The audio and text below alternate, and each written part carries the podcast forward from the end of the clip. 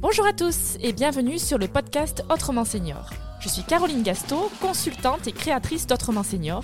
Et chaque mois, avec cette émission, je vous donne tous les outils sur le savoir-être et le savoir-faire avec nos aînés. Les conseils, les astuces et surtout l'énergie pour booster votre efficacité et pérenniser leur prise en charge. Ici, on libère la parole des aidants familiaux. On laisse exprimer tous les métiers de la prise en charge de nos seniors. Infirmières, kinés, auxiliaires de vie, médecins, psychologues, assistantes sociales, familles d'accueil et autres. Ils parleront de leur quotidien et partageront avec nous des moments drôles et cocasses. Un regard souriant sur ce sujet sérieux pour notre plus grand plaisir.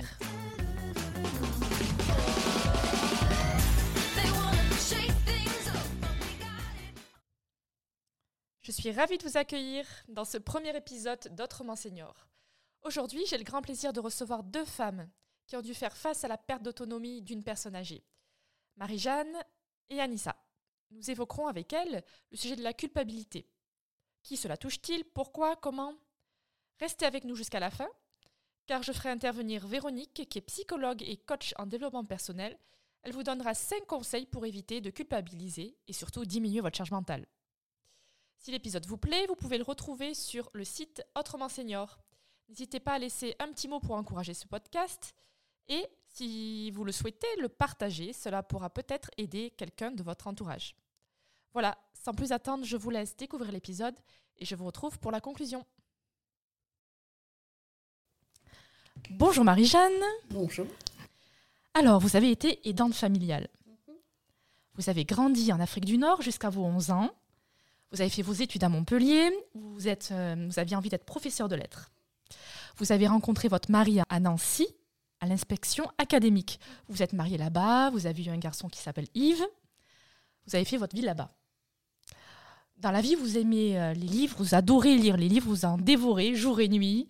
Vous adorez écrire, vous aimez recevoir du monde, vous êtes quelqu'un de généreux, sensible, hein, et toujours à l'écoute de l'autre. Les portes sont grandes ouvertes chez vous, c'est toujours un plaisir de venir chez vous. Mais voilà, euh, en 2011, il se passe quelque chose dans votre vie.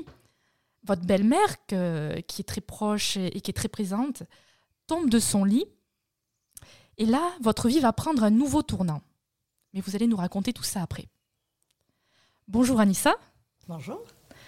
Voilà, Anissa, vous avez 36 ans, vous êtes accueillante familiale. Alors, qu'est-ce que c'est accueillante familiale? C'est un grand mot, mais en fait, c'est-à-dire que vous accueillez à votre domicile des personnes âgées de 80 à 85 ans qui sont en perte d'autonomie, ou du moins qui sont rentrées dans la dépendance, et vous les accompagnez euh, en pension complète jour et nuit. Vous avez eu aussi l'occasion d'organiser le maintien à domicile d'un couple de personnes âgées euh, et vous avez organisé toute la coordination qu'il y avait avec des auxiliaires de vie. Vous leur avez appris, vous les avez guidés euh, dans la vie quotidienne de ce couple. Vous connaissez donc le problème par cœur, les difficultés que rencontrent les aidants familiaux, leurs questions, leurs doutes. Ensemble, Marie-Jeanne, Anissa, j'espère qu'aujourd'hui, on vous donnera envie, à vous qui nous écoutez, de dépasser vos doutes et les obstacles pour parvenir à trouver un bon équilibre entre vous et votre aîné. Marie-Jeanne, on va commencer avec vous. Alors expliquez-nous ce qui s'est passé cette fameuse année en 2011, l'année où tout a basculé. Bien, la mamie, donc, euh, deux ans auparavant, avait eu une opération de la hanche. Et euh, dès cette opération, nous avions vu quand même qu'il y allait avoir des problèmes avec une perte d'autonomie. Deux ans plus tard, la mamie, qui voulait se lever, tombe de son lit. Et je ne sais pas pourquoi, à 4 heures du matin, j'ai eu comme un, pressentiment. pressentiment. Et euh, je suis allée voir. Et elle était, elle avait euh, la tête en sang. Enfin, vraiment, ça, ça a été assez, euh, assez choquant. Donc, j'ai appelé le médecin. Je lui ai dit de venir d'Ardard. Il m'a dit d'appeler d'urgence. J'ai dit non, non, non. Euh, il faut venir, il faut aider parce que voilà. Et, donc dès le lendemain, euh, euh, les infirmières ont été là parce qu'il fallait des médicaments, parce qu'il fallait, voilà, elles sont, je suis allée chercher le médicament à la pharmacie pendant qu'une infirmière était là, attendait, patientait. Et là, je me suis rendu compte que là, c'était, ce n'était plus possible, qu'il fallait faire quelque chose. Donc, avec mon mari, avec Christian, nous avons décidé d'un commun accord d'aménager la maison. Parce que la maison avait des couloirs qui étaient plutôt étroits. Euh, nous avions une grande bibliothèque au rez-de-chaussée. Nous nous sommes dit, la bibliothèque, nous allons la transformer en chambre. Non, nous l'avions déjà transformée en chambre, pardon. Mais nous avons ouvert les couloirs, nous avons ouvert de façon à ce que les infirmières puissent, en fauteuil, prendre euh, la mamie, aller l'amener dans sa salle de bain. Nous avons créé une douche à l'italienne de façon à ce que la mamie euh, puisse euh, voilà, avoir une toilette qui soit une vraie toilette avec les infirmières qui étaient là, qui avaient la possibilité de tourner le fauteuil. Il y avait vraiment, et d'ailleurs, une des infirmières qui est intervenue m'a dit, euh, Marie-Jeanne, c'est la première fois où on a une telle possibilité dans une maison. Voilà, c'est vraiment très. Voilà, ça a commencé là. Ça a commencé là. Donc en fait, la question qu'on se pose, c'est euh, est-ce que vous avez envisagé avec votre mari en amont de cet accident, de cette chute que votre belle-mère a eue, est-ce que vous aviez envisagé euh, l'avenir? Est-ce que vous l'aviez évoqué avec votre belle-mère déjà? Ah, est-ce que vous aviez des difficultés à parler de ça? Est-ce que c'était, euh, est-ce qu'on pouvait envisager de parler de choses, de, l'avancée de l'âge, de la perte d'autonomie, de l'entrée dans l'indépendance avec elle? Est-ce que c'était euh, des sujets qui venaient sur la table facilement? Alors, euh, quand, la, mamie, la, a eu 85 ans, 86 ans, elle nous avait dit, oh, vous savez, de toute façon, si jamais je ne veux pas être une charge, j'irai en maison de retraite. Elle nous avait dit ça comme ça un jour. Alors avec Christian, on s'était regardé. Puis moi, euh, ça m'avait pas trop. Euh, voilà. Elle avait dit ça comme ça. Et puis, en fait, en fait, euh, on a compris ça comme est-ce que vous voulez que j'aille? Et en fait, c'était non.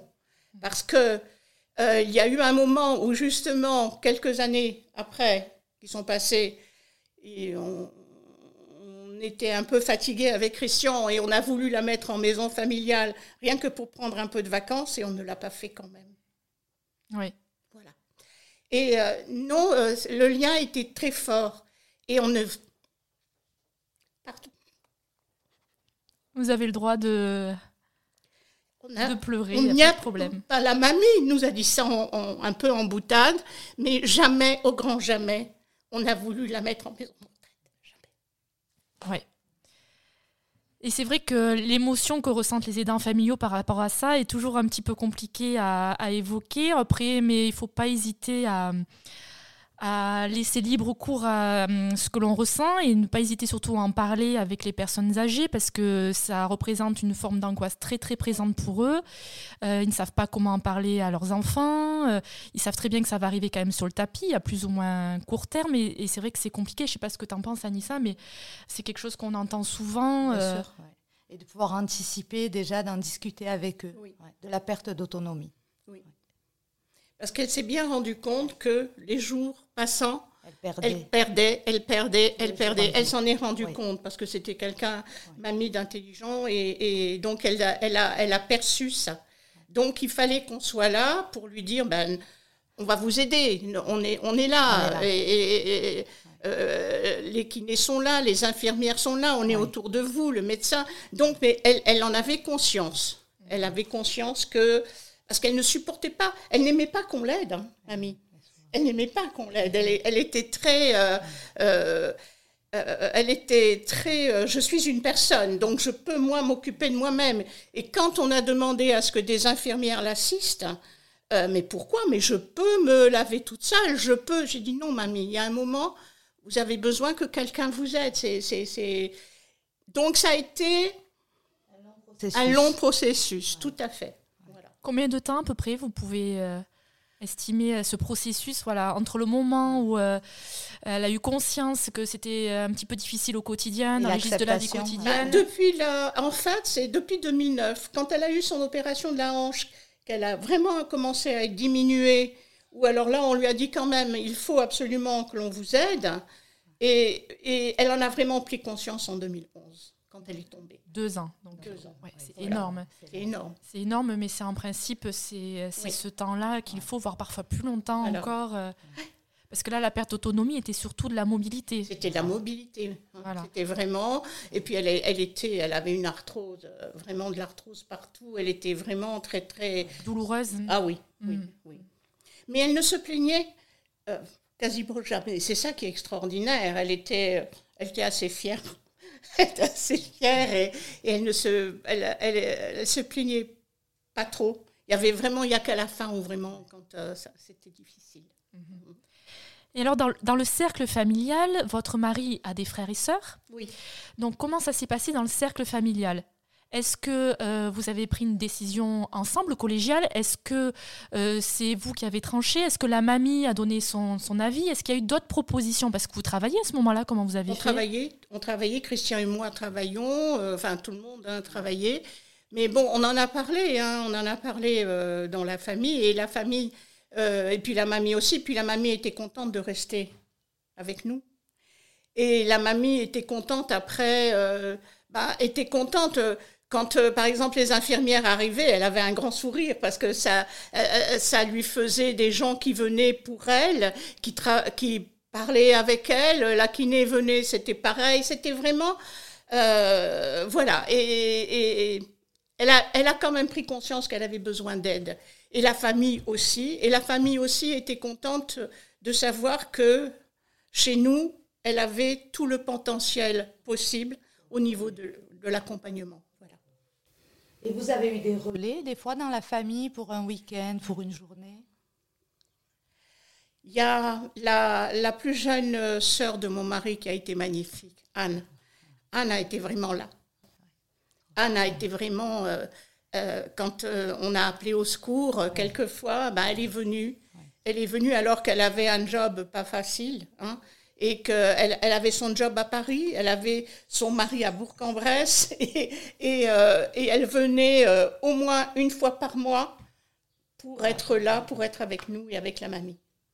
Et oui, c'est important de pouvoir partager euh, cette prise en charge parce que c'est beaucoup sur les épaules pour Même la décision, le fait qu'elle soit prise la décision, à plusieurs, c'est toujours moins lourd. Que...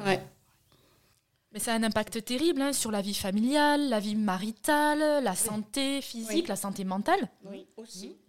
Parce que c'est quand même... Euh, c'est quand même euh, une, c'est une charge mentale lourde parce que on se, on se, moi, chaque jour, je me disais, est-ce que je fais bien? Est-ce que, est que je ne me trompe pas? Est-ce qu'elle est bien? Est-ce que, voilà. Et euh, il y avait des moments de, de de stress euh, important. Et, en plus, pendant un certain laps de temps, j'ai été toute seule avec elle quand les infirmières étaient parties ou les kinés, parce que mon mari a continué de travailler jusqu'à 65 euh, ans et plus. Donc il fallait, ça n'a pas été. Alors là, la partie là était difficile quand je me retrouvais toute seule qu'il fallait lui donner à manger, qu'il fallait euh, l'occuper parce que avec les mots croisés, avec ça, parce qu'elle aimait bien tout ça, il fallait vraiment être là. Et vous aviez quel âge sans indiscrétion? Ben, j'avais quel âge J'avais quel âge? Quand j'ai pris ma retraite, moi j'avais 60, euh, pas, pas, tout à fait 61 ans. C'est-à-dire j'ai pris ma retraite en janvier et la mamie est tombée en avril. J'ai profité de ma retraite. Ah, trois mois. Trois mois. Ah Après, ça a été fichu. Après, j'ai oublié la retraite. Ça, quoi. Et puis, vous n'aviez pas 20 ans non plus, parce que c'est aussi de l'énergie. Voilà, c'est de l'énergie. Bon, mais l'énergie, ça va. Non, mais J'en ai. Mais c'est vrai que quand les gens me disaient, ah là là, vous êtes à la retraite, oui. oui. C'était un petit oui. Oui, oui, oui, oui. oui, oui. ouais, ouais. Parce que, un petit oui. C'est ça, le temps que votre mari soit à la retraite, c'est-à-dire combien de temps du coup? Bah, Christian est. et bah, alors, euh, je suis restée toute seule avec la mamie. J'avais 61 ans, Christian 62. Donc, euh, il a pris sa retraite à 65 ans. Et oui, donc 5 ans, vous occupez seul, seul entouré ah quand même. Et, euh, et alors, mon mari, mon, mon mari était cadre à l'éducation nationale et la, une directrice adjointe un jour arrive et puis elle me voit avec mon mari, puis elle me dit anecdote. Oh ben, on garderait bien votre mari encore un peu de temps. non. J'ai ah bon? J'ai dit, je divorce. Elle a arrêté. Bah ouais, non mais... Voilà, anecdote. Parenthèse fermée. Non, C'est sûr que c'est une grosse, grosse euh, prise en charge. Après euh, cinq ans, oui, seul, j'imagine qu'il y a des hauts, il y a des bas. Pendant ces cinq années-là, quels ont été les moments les plus difficiles à votre, euh, à votre niveau? Est-ce que c'est, parce que vous m'avez évoqué le fait que parfois il fallait faire des soins entre les passages des soignants parce que les soignants, en fait, on a beau mettre en place infirmières, kinés, auxiliaires de vie, la majorité du temps est quand même consacrée à l'aidant familial qui est à côté. C'est-à-dire que j'imagine 80-90% du temps, c'est vous. Ben, c'était quand, euh, quand il fallait, c'est pas toujours évident, euh, quand euh, il fallait la, la, la, la changer. la changer. quand toute seule, il fallait la changer, il fallait la soulever, il fallait. Alors là, là, là vraiment, j'ai eu du mal. J'ai, vraiment, là, j'en ai bavé. Et là, quand au tout début, elle voulait quand même se, se lever du fauteuil et il y en avait plein partout. Alors là, c'est vrai qu'il y a eu des moments de désespoir. Ah des grands moments de solitude. voilà. Mais bon. Mais c'est drôle parce que. Enfin, c'est drôle. Après, on oublie. Après, on oublie. Voilà. Parce que le cerveau est très bien fait. Ouais. Le cerveau est très bien fait. En fait, naturellement, on oublie les moments difficiles et on garde les moments euh, heureux. Alors, c'est pour ça que les femmes euh, ont envie d'avoir d'autres enfants parce qu'elles oublient complètement l'accouchement, les moments qui ont été un peu difficiles et douloureux. Et il reste en mémoire que les bons moments, euh, oui, vrai. les premiers sourires, etc. Je comprends ça parce que moi, j'ai failli mourir à la naissance de mon fils. Et euh, quand il a eu deux ans et demi, j'ai dit au Toubib, je regrette de ne pas pouvoir avoir un autre enfant. Et le Toubib, euh, parce que j'avais oublié. Et le Toubib me dit non, non, non, ça suffit. tu arrêtes. voilà, c'est bon. Des... Mais on oublie. On ne garde que les bonnes choses, heureusement. Et euh, donc, du coup, là, votre mari, au bout de 5 ans, euh, ça y est, euh, après enfin sa retraite, on est content, oh, champagne, oui, oui, oui. Ouais. Et donc, voilà, votre mari prend le relais. Ah oh, oui, magnifiquement. Hein? Il est présent pendant il est le passage des soignants? On, on, a vraiment formé une équipe.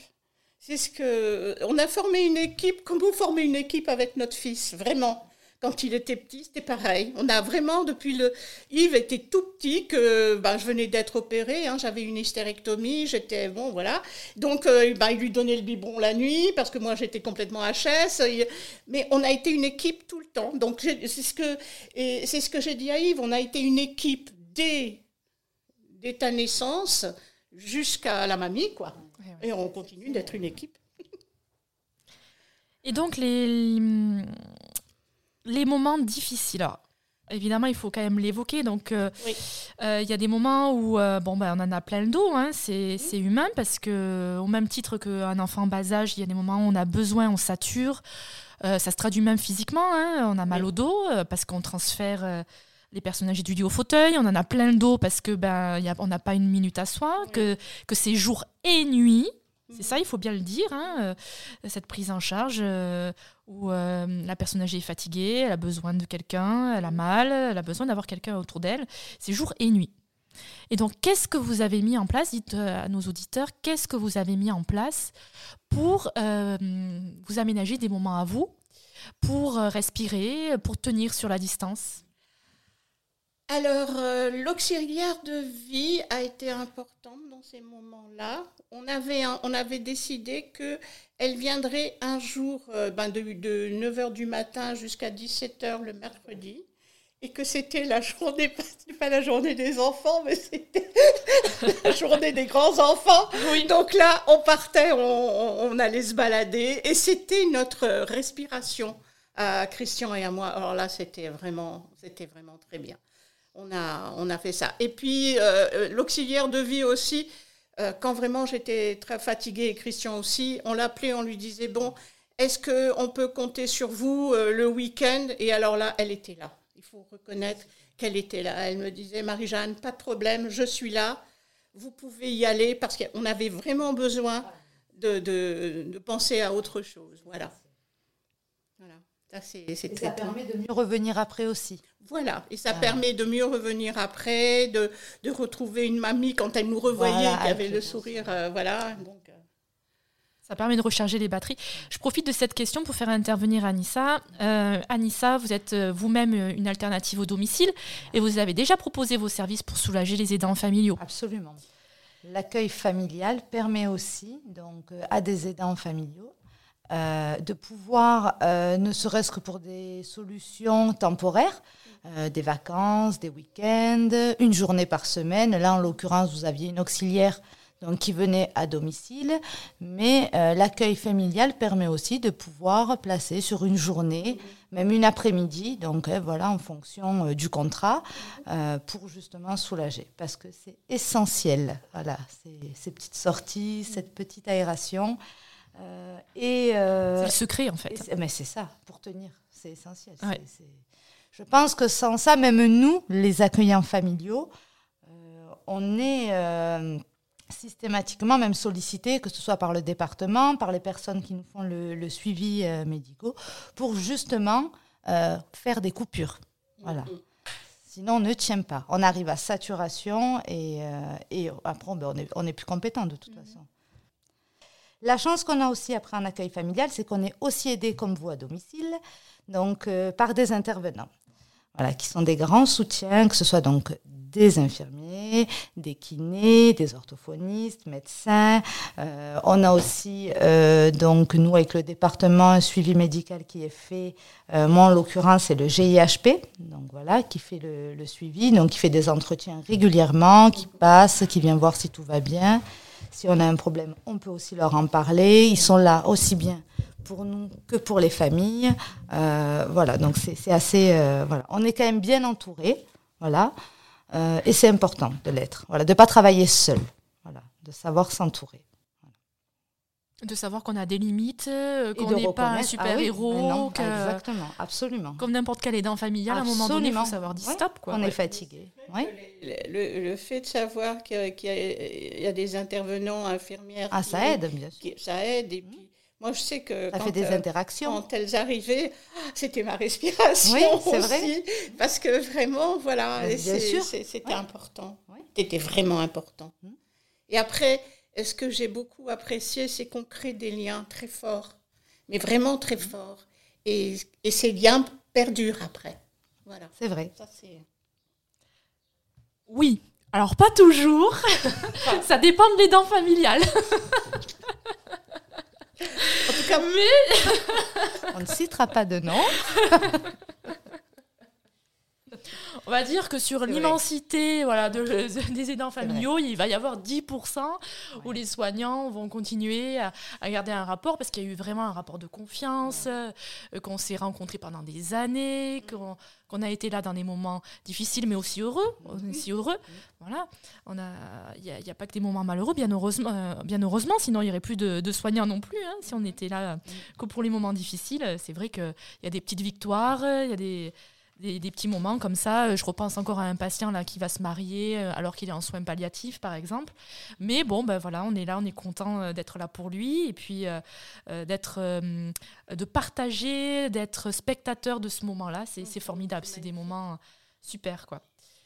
Donc bon, ben c'est vrai que par rapport à ce que vous disiez, Anissa, le rôle ouais, de, de, de, de l'aidant familial est, est, très important.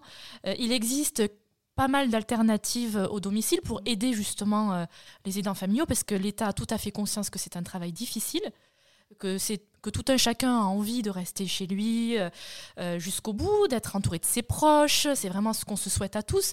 Mais on sait que ça demande beaucoup de, de sacrifice. Il faut dire, faut dire le mot, hein, de sacrifice. Et souvent, les aidants familiaux ont du mal à faire le pas. Ils culpabilisent.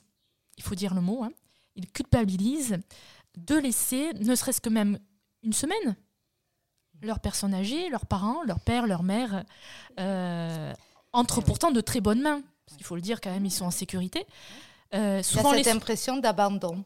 Il y a cette impression d'abandon, Parfois, il faut dire les choses aussi, on a des papis et des mamies qui sont un peu coquins qui surfe ah, ben sur la corde de la sensibilité et qui n'hésite pas à dire les mots qui vont bien, comme euh, de toute façon, quand tu reviendras, je ne serai plus là, je sais que je suis un poids pour toi. Qu'est-ce qu'on entend encore souvent?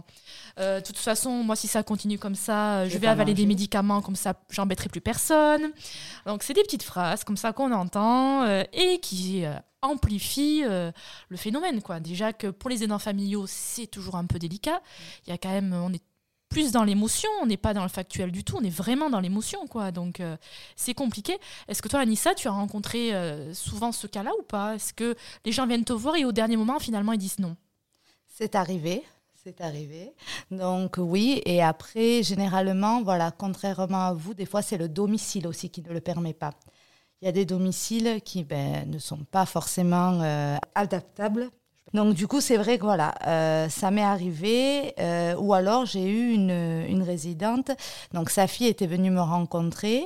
Et entre le premier appel et le moment où elle s'est décidée, il s'est écoulé huit mois huit mois et pendant ces huit mois, elle a été en réflexion. C'est presque un accouchement. Oui, c'est presque un accouchement. Parce que justement, elle était dans cette culpabilité et que voilà et qu'elle n'arrivait pas à prendre sa décision, à se dire je le fais, je le fais pas.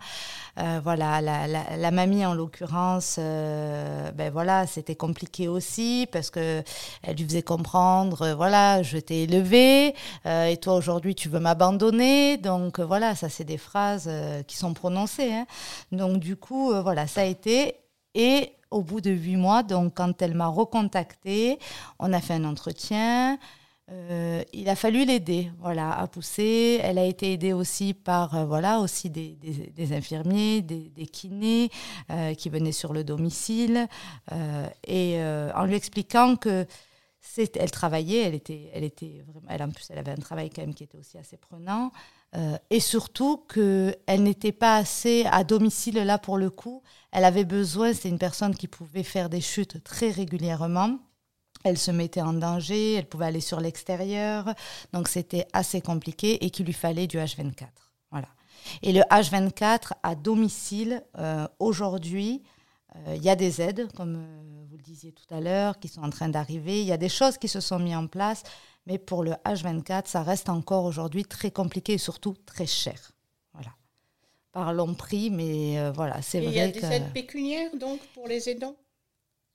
En fait, vous pouvez euh, développer un plan d'aide, faire une demande de plan d'aide en fonction de vos revenus. En fait, vous avez droit, euh, en fonction aussi du niveau de dépendance de la personne âgée, à un nombre d'heures allouées que vous pouvez distribuer en heures de ménage ou en heures de présence. Oui, vous deviez avoir l'APA, non? Non. Non, vous l'aviez pas la mamie avait des revenus. D'accord, voilà. D'accord, oui. Après, voilà, oui, ça prend, oui, c'est pris en compte. Donc, du coup, après, euh, bon, quand on a des revenus trop importants, il y a la possibilité aussi euh, de prendre une aide à la personne que vous défiscalisez. Absolument. Oui, oui, oui, c'est ça. Oui, oui. Par, le, par l'intermédiaire du CESU. Voilà, moi j'ai le cas d'une patiente euh, en ce moment qui a une maladie de Parkinson et qui nécessite une présence jour et nuit à son domicile. C'est quand même avec une présence constante, quelque chose qui revient à 6 à 7 000 euros par mois. Oui. Voilà. Avant, oh, ça peut euh, monter plus, oui. Avant, ça peut monter ah, plus. Oui, ça peut monter. Moi, j'ai vu des plans d'aide euh, pour un monsieur. Et là, c'est la tutrice qui avait fait faire plusieurs devis. Et on était entre 15 et 20 000. Ah oui. Donc, oui. Donc, on le comprend que très rapidement, le, choix se fait naturellement. Parce qu'à un moment donné, on ne peut pas non plus Ouais, c'est compliqué. En fait, ce qui, euh, euh, ce qui limite le maintien à domicile de la personne âgée, c'est vraiment euh, s'il y a apparition de troubles cognitifs, c'est-à-dire des troubles de la mémoire ou des troubles de l'attention, de l'agressivité ou des hallucinations qui pourraient compromettre la sécurité de la personne âgée, chute, fugue. Mm. agressivité envers les voisins, on a vu ça, euh, ou envers la famille. Envers elle-même aussi. Envers, envers elle-même. Et du coup, euh, là, on est obligé d'avoir une présence constante ou euh, de penser une alternative au domicile. C'est vraiment ce, qui limite. Après, voilà, si, si, on a les moyens, il est tout à fait possible de rester à la maison.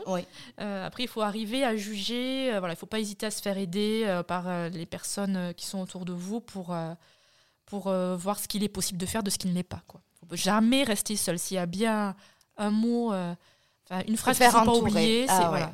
exactement. En discuter. C'est vrai qu'on est, en fait, on est, on n'a jamais été seul, heureusement. On n'a jamais été seul. En plus, on est dans un endroit où, euh, où les voisins sont sympas. On a des voisins euh, qui venaient parce qu'ils aimaient la mamie, donc ils discutaient un peu avec elle, avec nous on a toujours eu une maison ouverte de toute façon. Donc il y avait toujours toujours du passage. Et ça, c'est important aussi, que, euh, les, que les personnes euh, ne, ne se sentent pas abandonnées par l'entourage, ne se sentent pas abandonnées par les amis, les que ce soit les aidants, que ce soit la personne âgée. Ça, c'est important. Et on a eu cette chance-là d'avoir euh, des, des, amis qui, euh, qui, ont, qui, ont, continué de venir, qui ont continué d'être là, qui, euh, qui nous faisaient rire, qui nous faisaient... Donc ça, c'était bien. Ça faisait du bien, mon Dieu. voilà. Et avec le recul, quand, parce que bon, malheureusement, votre belle-mère est décédée maintenant, mais avec le recul, est-ce que vous pensiez que ça allait se passer comme ça? Est-ce que quand vous avez dit en 2011, allez, on prend la mamie à la maison, ça va bien se passer, on la prend, on adapte la maison, allez, on fait une grande chambre, etc. Est-ce que vous avez réussi à envisager les choses dans leur globalité? Est-ce que vous arrivez à, projeter votre esprit ou, euh, vous avez vécu au fur et à mesure Au fur et à mesure. Nous avons vu les difficultés arriver au fur et à mesure. Et ce qui y a de bien, c'est qu'avec Christian, on en a parlé. On a vu les choses arriver, hein, de toute façon. Et, euh, mais on a pu en parler. Et ça, c'est important. Et, euh, mais à quel point ça a pu être dur, j'imaginais pas. Ça, je ne pouvais pas l'imaginer. Ça a été, euh, ça a été rude, hein, psychologiquement. C'est-à-dire, est-ce que... Parce que nous, enfin, en tout cas, moi, j'ai été confrontée, je me dis, j'ai eu l'impression d'être confrontée à, à, ma propre vieillesse. Et elle, ma belle-mère m'a renvoyé un miroir. Et, ça, ça m'a, ça m'a vraiment. Euh, voilà. C'est ça. C'est que la, la, personne âgée vous, vous renvoie à, à, à, votre propre fin, en fait. Et oui, c'est intéressant ce que vous dites. C'est ça. C'est très intéressant, vraiment, vraiment le sentiment que j'ai eu. Et euh, ça, ça a été euh, difficile à, à gérer pas à gérer surtout. Ne pas être dépassé, euh, ne pas être dépassé par ce sentiment, ne pas être euh, dépassé par l'angoisse, par l'angoisse de la souffrance, par l'angoisse de la mort aussi, parce que voilà, c'est votre propre finitude hein, qui est au bout. Et voilà, tout ce que je peux dire. Mhm. Marie-Jeanne, est-ce que vous avez deux conseils à donner à ceux qui nous écoutent aujourd'hui, qui rencontrent la même situation que vous, une situation similaire, qui aujourd'hui sont un peu perdus, on va les appeler, on va leur dire, oh là là, votre mère ou votre père ou votre belle-mère, votre beau-père ou votre oncle, je ne sais pas, euh, vraiment il est, euh, il est en perte d'autonomie ou alors il sort d'hospitalisation, il va falloir envisager euh, de passer à l'étape supérieure pour pouvoir le garder. Quels sont les deux conseils que vous auriez à donner à ces personnes-là qui nous écoutent? Deux conseils. Suivre son cœur, un. Et deuxième conseil, la persévérance. la ténacité. Faut rien lâcher. voilà, suivre son cœur déjà. Ne pas, ne, pas euh, se sentir obligé. Dès qu'il y a un sentiment d'obligation, de devoir, non. Ça, il faut se dire, est-ce que tu le fais parce que tu aimes la personne qui est là? Est-ce que tu aimes ta belle-mère? Est-ce que tu aimes ton beau-père? Est-ce que... Voilà. Est-ce que vraiment tu veux le faire pour elle ou pour lui? C'est ça important, c'est suivre ce que l'on a là-dedans. Après, être vraiment très persévérant. Parce que quelquefois, c'est pas évident. Je le dis franchement. Non, mais il faut le dire. Au contraire, c'est Voilà. Ok, très bien. Est-ce que vous avez euh, quelque chose à rajouter l'une ou l'autre? Qu'est-ce que rajouter Rajouter? Euh, il y a un moment, quand la personne âgée est vraiment très mal, euh, euh, ça a été le cas.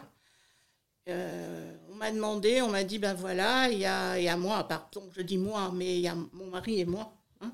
On nous a dit, ben voilà, il y a des soins palliatifs de fin de vie. Il y a, il y a, euh, serait bien de mettre en place, parce que la mamie vraiment arrivée au bout du chemin. Et ça, je n'ai pas pu. Je reconnais que je n'ai pas pu. Je ne pouvais pas dire, ben oui, vous allez arrêter les perfs, ni Christian d'ailleurs. Et oui, c'était un sujet difficile à évoquer, la fin de vie. Pour autant, vous avez été extraordinaire. Vous avez pu euh, assurer sa fin de vie comme elle le souhaitait. Et ça, en, en ça, elle, vous en sera éternellement reconnaissante. Vous pouvez être euh, fier de vous, euh, vous et Christian, d'avoir pu tenir jusqu'au bout de cette manière-là. Parce que c'est vrai que c'est un chemin pas toujours facile.